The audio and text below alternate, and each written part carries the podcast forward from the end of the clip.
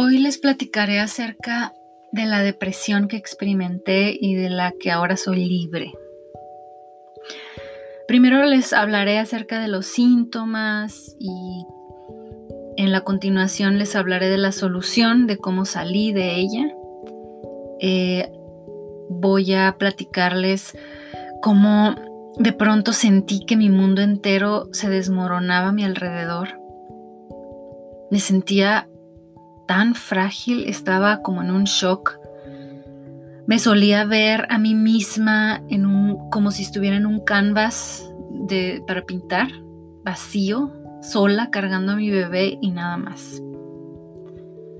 Antes de tener a mi primer bebé tuve depresión y era dificilísimo salir a, a ir a clases a la universidad. Me arrastraba literalmente para ir a las clases, iba a las clases nada más que ya no podía faltar. Tenía en todas las materias mayor número de faltas, nada más entregaba todo y gracias a Dios tenía buenas hasta me fue bien con las calificaciones, pero las faltas siempre tenía el límite de faltas.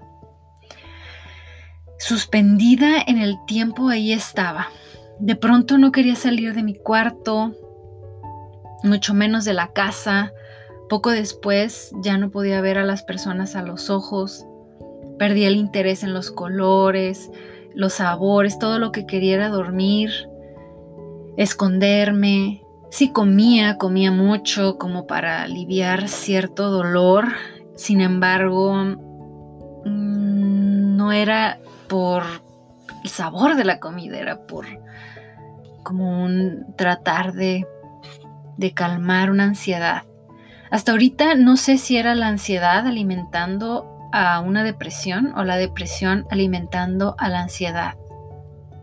Lo único que sé es que era un sentimiento equivocado, incómodo, doloroso, que sabía que no pertenecía a mi ser.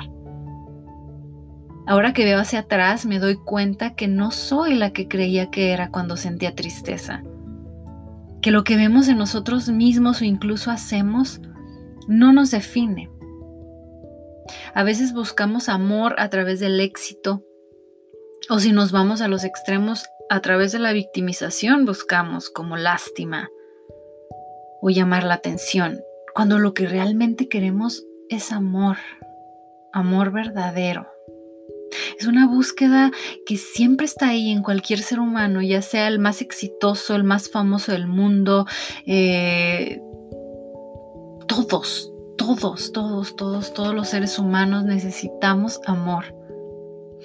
Digo que era un sentimiento equivocado porque ahora sé quién soy, porque mi identidad ahora está basada en algo mucho más grande y poderoso que yo misma. Creo que cuando le, le quité el peso a mis hombros, todo empezó a acomodarse, cuando empecé a, subir mi vista, a no esperar de mí qué podía hacer yo en mis fuerzas, sino que subí mi vista y dije, wait, esto no depende de mí, depende de alguien que es más poderoso que yo y empecé a traducir cualquier ansiedad o preocupación en una oración dirigida a Jesús, diciéndole, Jesús, ayúdame con esto. No puedo con esto, ¿qué hago con esto? Guíame, dime qué hacer, mm, solucionalo por mí. Estaba tan deprimida que no quería salir, no quería bañarme ni vestirme. Usaba la misma bata todos los días, una de esas que se pone encima como tipo chamarra así larga, como tipo raincoat. Em, y si no hubiera estado mal visto, les prometo que hubiera salido a la calle con ella claro que me bañaba y me vestía porque tenía que hacerlo y al salir, o sea, sí, claro, claro que lo hacía, pero no quería. No quería hablar con nadie, ni siquiera quería estar parada al lado de una persona, porque me sentía incómoda. En silencio me sentía incómoda. Tenía que hacer una elaborada actuación que requería tanta energía que ya mejor no quería ver a nadie, mucho menos a alguien conocido. Pensar en asistir a reuniones representaba como un riesgo porque sabía que podía como verse la verdad y algo muy curioso es que ocultamos lo que como que tratamos de pretender ser lo contrario a lo que estamos experimentando. tratamos como de ocultar, que no se vea, que no se note. Así que si tenía algún compromiso de esos que no se pueden cancelar, dependía de dotaciones de cafeína y toda la preparación habida y por haber. De hecho, eh, hablando de esto, me di cuenta de algo muy importante. La búsqueda de la perfección tiene mucho que ver con esto. Me he dado cuenta que la depresión que experimenté tantos años también era alimentada por este deseo de hacer todo bien, de buscar la, bueno, buscar la excelencia es algo muy distinto. En eso estoy de acuerdo y eso es diferente, pero no voy a hablar, no, no voy a ahondar mucho en el tema, pero cuando buscas la perfección que no existe, y la idealización de todo a tu alrededor y te acostumbras a estar esperando, a esperar, a esperar, a esperar que todo sea ideal, que supere tus expectativas, en lugar de pedir, de comunicarte para pedir lo que necesitas y estás nada más esperando y tus expectativas siguen y siguen pidiendo en tu mente, sin hablar imaginando perfección cuando no existe y de pronto te das cuenta que la realidad no es eso que siempre estás esperando, créanme que el golpe es duro. Eso es una perspectiva de vida, es como si trajeras unos lentes, unos ojos que ven algo mm, que está un poco lejos de la realidad. Imagínense todas las desilusiones que vivimos cuando estamos así. Por eso es que la oración es tan importante, porque la oración es pedir. La oración es articular esas expectativas, dirigirlas a quien sí puede alcanzarlas por nosotros, porque tiene todo el poder. A Jesús oramos. En, la Biblia hay un versículo que dice, todo lo que pidamos al Padre en nombre del Hijo de Jesús nos será dado. Es una promesa está firmada ahí no solo eh, con la sangre de Cristo, que es poderosísimo solo decirlo, sino hasta con el capítulo y el, versículo. Tiene un, casi como su clave, su lugar donde la puedes encontrar y ahí está escrita en todas las Biblias en el mundo. Es como una firma, como un sello. Jesús no quiere perfección acordémonos de cómo andaba él caminando cuando estuvo aquí en el planeta Tierra. Él puso, él es la, él es la perfección que buscamos. Él es la perfección.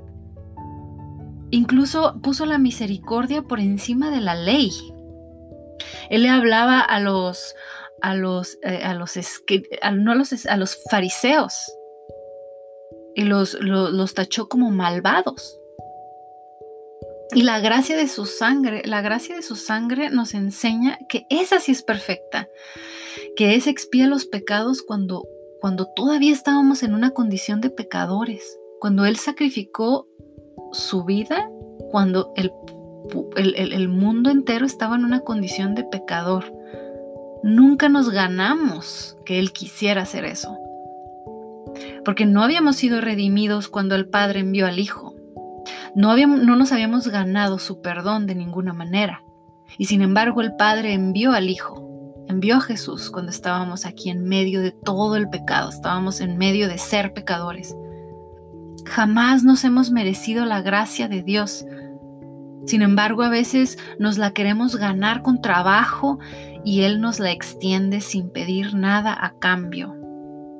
Está ahí disponible. No pide absolutamente nada. Tal vez solo confiar, solo creerle. En este contrato no hay letras chiquitas o engaño absoluto. La gracia no es gracia si pagamos por ella. Un día platicando con una señora, mamá de un compañero de la escuela, sentí dentro de mí que algo se desconectó del presente. Mientras hablaba era como si mi mente se pusiera en blanco de pronto y no sabía qué decir dije cosas sin sentido y de pronto me observaba al mismo tiempo a mí misma, perdiendo el control, el control de la conversación y de mí. Ese día recuerdo sentir que no quería volver a platicar con nadie más para que nunca me volviera a pasar lo que me acababa de pasar.